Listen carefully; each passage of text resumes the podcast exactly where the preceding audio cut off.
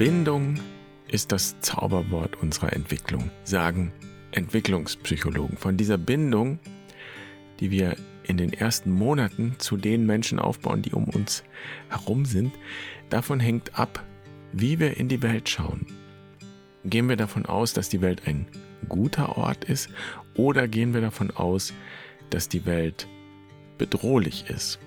Und natürlich wirkt sich das auch in unseren Beziehungen aus. Und es kann sein, dass die Prägungen, und das heißt konkret auch Verletzungen, die wir in den ersten Monaten und Jahren erfahren, uns später daran hindern, wirklich tiefe Beziehungen zu leben.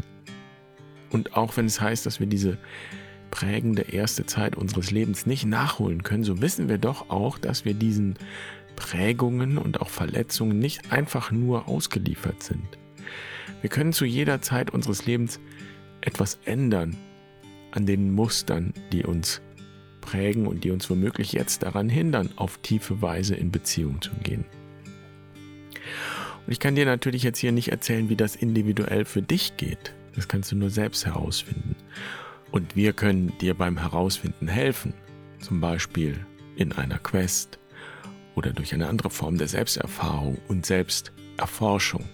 Aber ich kann dir heute den Schlüssel zeigen für tiefe Beziehungen oder zumindest das, was ich für den Schlüssel halte. Und diesen Schlüssel zu kennen, das ist die Voraussetzung, meine ich, dass tiefe Beziehung möglich wird und sich das eigene Leben wandelt in diese Richtung. Und damit herzlich willkommen bei Barfuß und Wild. Ich bin Jan.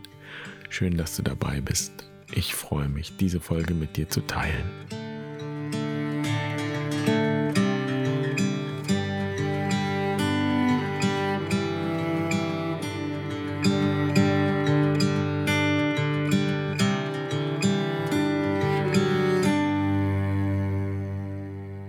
Vor ein paar Tagen bin ich vom Einkaufen wiedergekommen. Und da habe ich ein neues Plakat entdeckt bei uns am Ortseingang, so ein großes Panorama-Plakat, weiß nicht, wie die heißen. Und da ist ein kleines Mädchen drauf zu sehen. Und in großer Schrift steht da die Frage, siehst du mich? Und das hat mich irgendwie berührt. Und ich habe dann recherchiert, was das für eine Werbung ist. Und ich habe herausgefunden, dass es um Kinder in Afrika geht, die an grauem Star leiden. Und die Christoffel Blinden Mission, die steckt hinter dieser Werbung, sammelt Spenden für Augenoperationen. 125 Euro kostet es einem Kind, eine solche Behandlung zu ermöglichen und das Augenlicht zurückzugeben. Und wenn ich das richtig verstanden habe, stellt das Kind diese Frage, siehst du mich, der eigenen Mutter? Weil es selbst die Mutter ja nicht sehen kann, es ist ja blind. Aber wie auch immer das ist, das habe ich ja erst später rausgefunden. Als ich das Plakat gesehen habe, da hat mich was anderes berührt, nämlich einfach diese Frage. Siehst du mich? Das ist die Frage, die wir alle vom Augenblick unserer Geburt anstellen. Und eben nicht nur somatisch, also körperlich, also es geht bei dieser Frage ja nicht nur darum, ob wir mit den Augen sehen können und gesehen werden, physisch, sondern es geht eben auch und vor allem psychisch, also seelisch um ein gesehen werden auf einer tieferen Ebene, auf einer Ebene, die etwas mit Selbsterfahrung zu tun hat. Jedenfalls stellen wir alle diese Frage in dem Moment, in dem wir das Licht der Welt erblicken. Und alles steckt in dieser Frage. Es ist die Frage, die wir in diese Welt hineinstellen, in dieses Universum hinein. Hallo, ist da jemand? Sieht mich jemand? Nimmt mich jemand wahr? Wer bin ich? Sag mir, wer ich für dich bin. Sag mir, dass ich jemand bin. Und Martin Buber hat das ja mal wunderbar auf den Punkt gebracht, dieses Angewiesensein auf andere, dieses Angewiesensein auf ein Du. Wir werden am Du zum Ich, sagt Buber. Und das meine ich mit seelisch, mit Selbsterfahrung. Es geht um das Selbstsein und So-Sein. Der Mensch wird am Du zum Ich. Und diese Frage, siehst du mich, ist also so etwas wie die Urfrage unserer menschlichen Existenz, könnte man sagen. Und wir brauchen eine Antwort. Wir dürsten regelrecht nach Resonanz auf diese Frage, damit wir sein können. Und zwei Dinge sind klar. Zum einen hängt von der Antwort auf diese Frage am Anfang unseres Lebens ab, wie unser Lebensweg sich gestaltet. Das bestätigt ja die Entwicklungspsychologie. Das heißt, lässt uns die Antwort, die wir bekommen, darauf vertrauen, dass da jemand ist, dass wir nicht alleine sind, dass wir sicher sind und auch, dass wir selbst jemand sind und sein dürfen mit all dem, was wir eben mitbringen. Muss mal so zu formulieren. Und die Antwort auf diese Frage, ja, fällt eben oft genug schmerzhaft und verletzend aus. Nein, ich sehe dich nicht.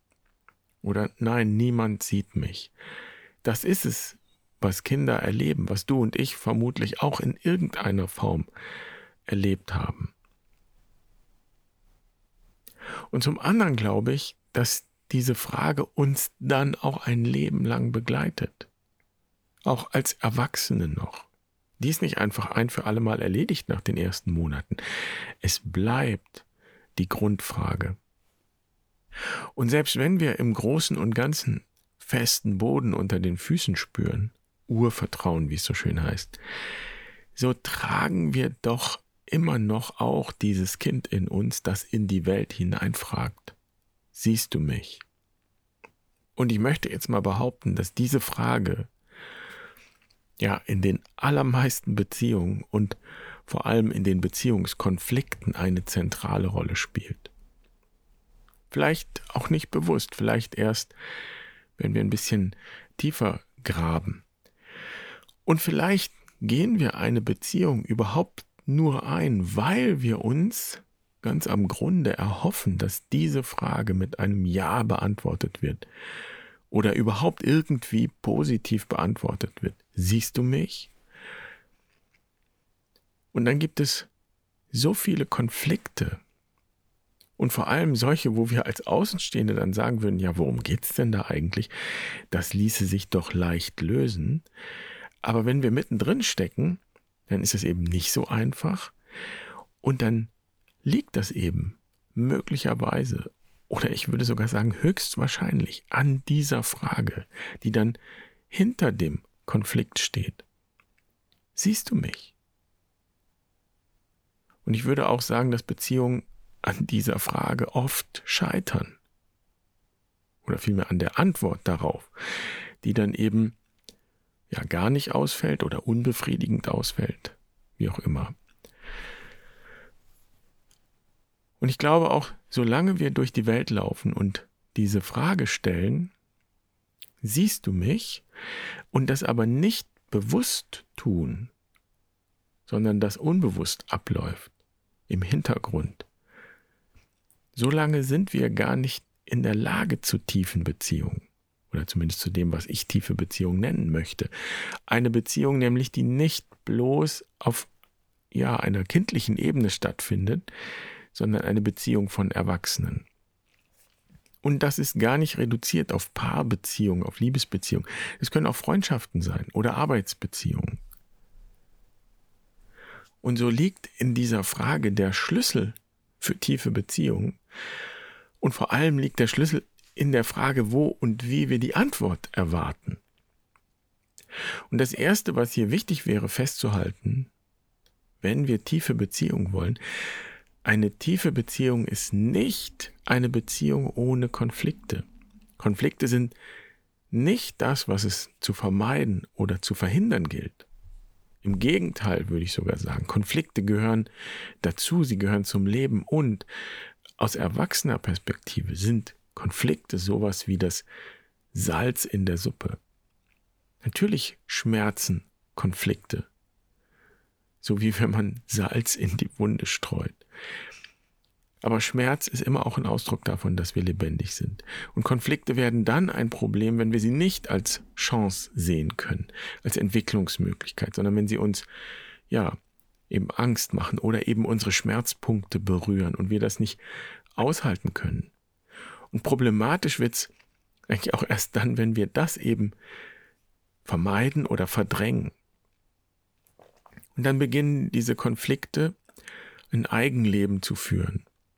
Und vor allem die Spannung erhöht sich, die diese Konflikte mit sich bringen. Und dann, ja, macht das Stress. Und es kann sich auch körperlich auswirken. Also wir können wirklich krank werden in Beziehungen und krank werden an verdrängten Konflikten.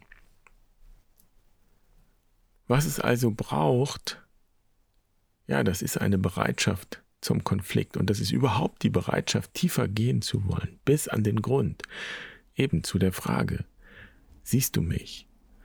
Und bis an den Grund, wo wir eben immer noch das Kind sind, das diese Frage stellt, bis an den Grund, wo wir möglicherweise eingestehen müssen, dass wir den anderen oder die andere im Grunde in Haftung nehmen wollen für die Antwort auf diese Frage. Siehst du mich?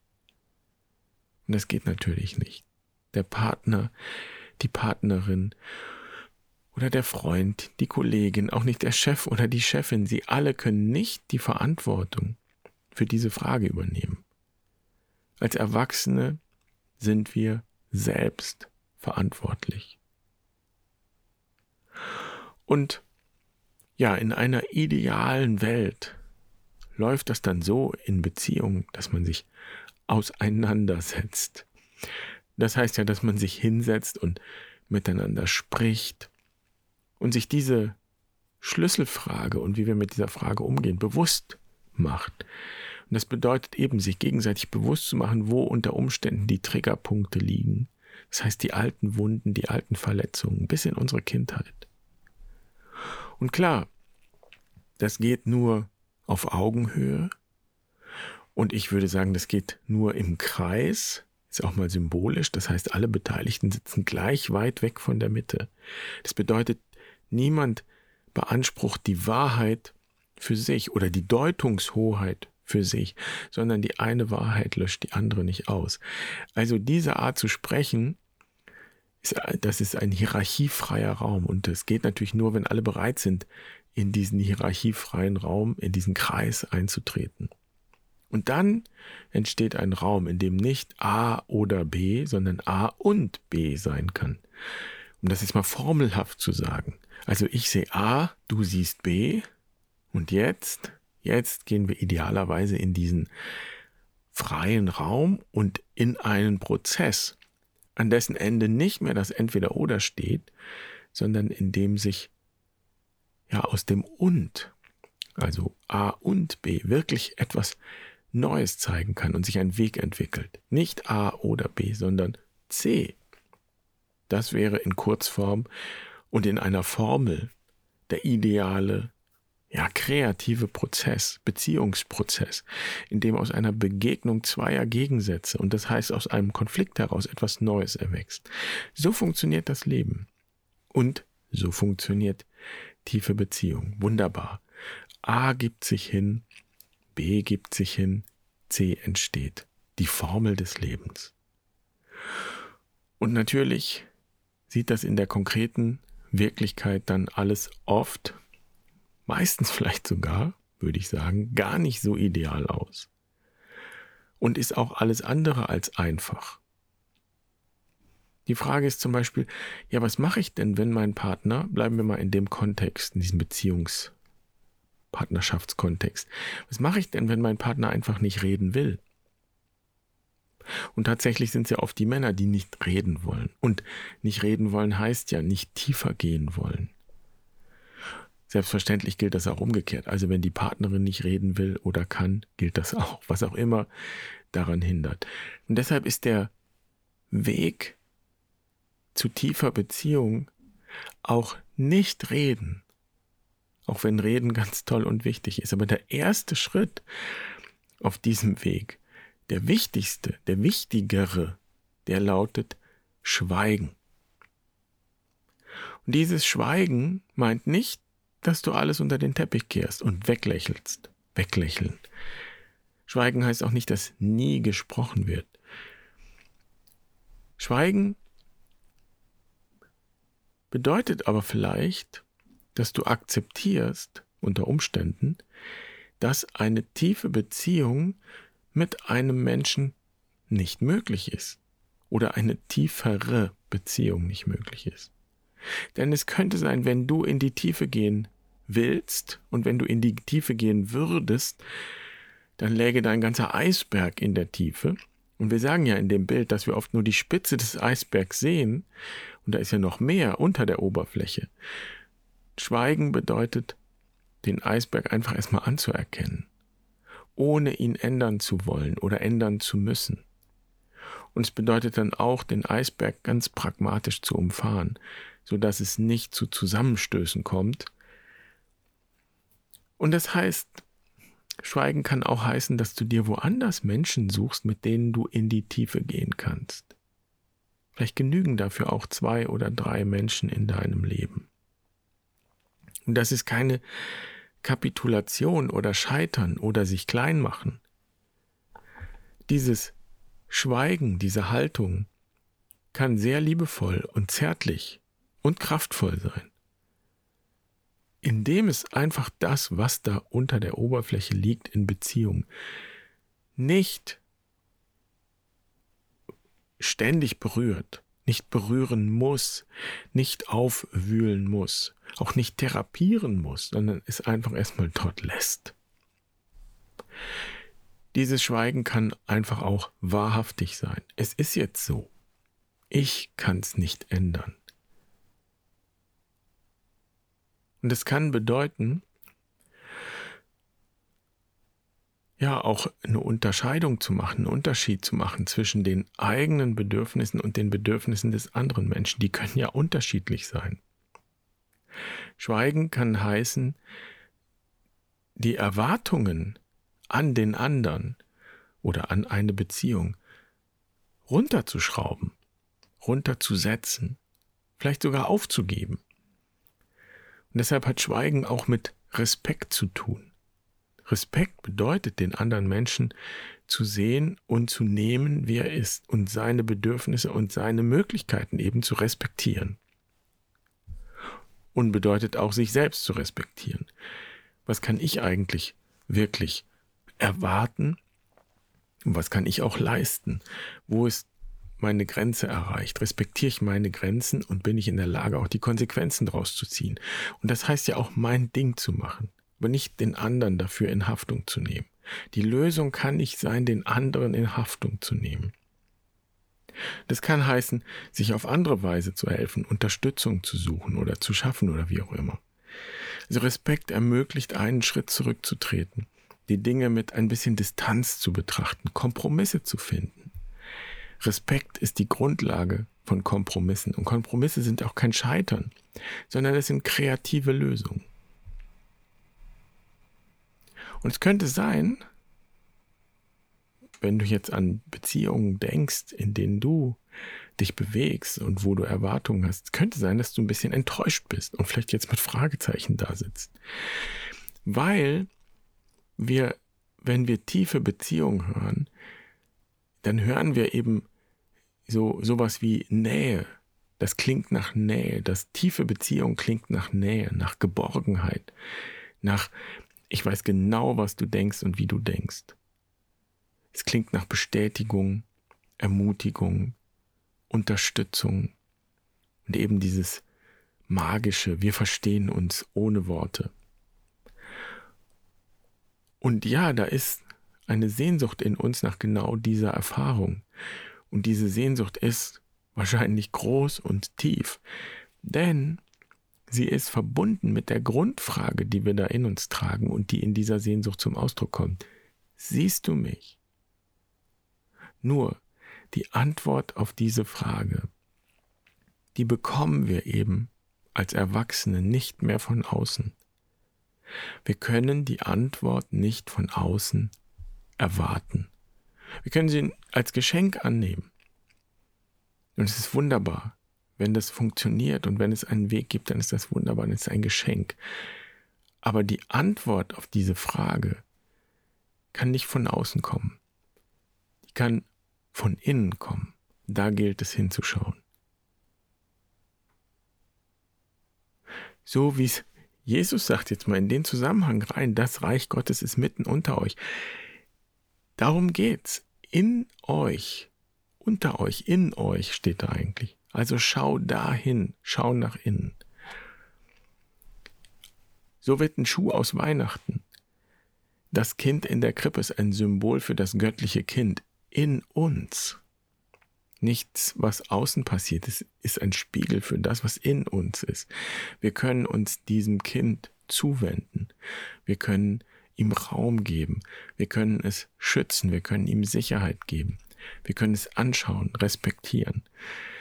Wir können Hirten sein, Mutter sein, Vater sein, Geschwister sein. Wir können alle Tiere an der Krippe sein für dieses Kind. Wir tragen das ganze Potenzial in uns, wenn wir erwachsen sind. Und das ist der Ausgangspunkt für tiefe Beziehungen. Und wer das kann, sich selbst respektieren, kann auch leichter andere respektieren. Ganz einfache Formel. Und so bedeutet tiefe Beziehung etwas, das in uns beginnt.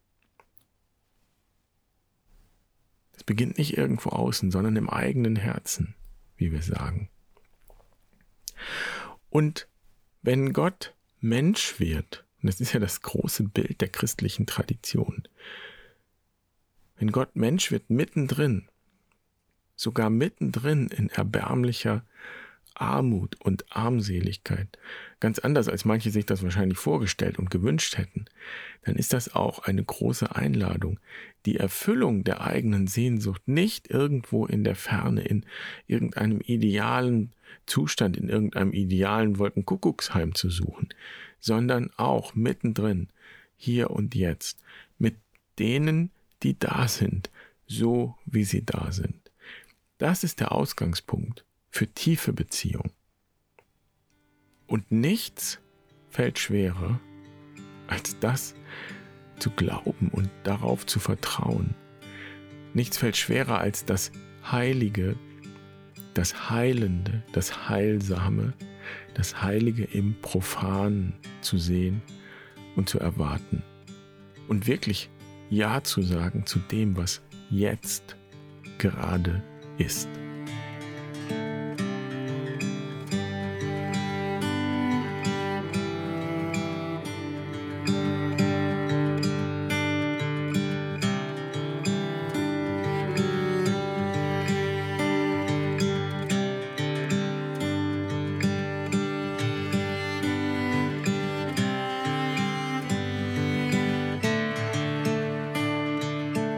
So, das war's für heute. Schön, dass du dabei warst. Ich freue mich wie immer über Kommentare und auch über Fragen, auch wenn ich die nicht immer gleich beantworten kann und ein bisschen Zeit brauche, aber ich sammle die hier und ich beantworte sie Stück für Stück und manches ist vielleicht auch mal Stoff für eine Folge. Also, ich wünsche dir jetzt erstmal eine wundervolle dritte Adventswoche. Mach's gut.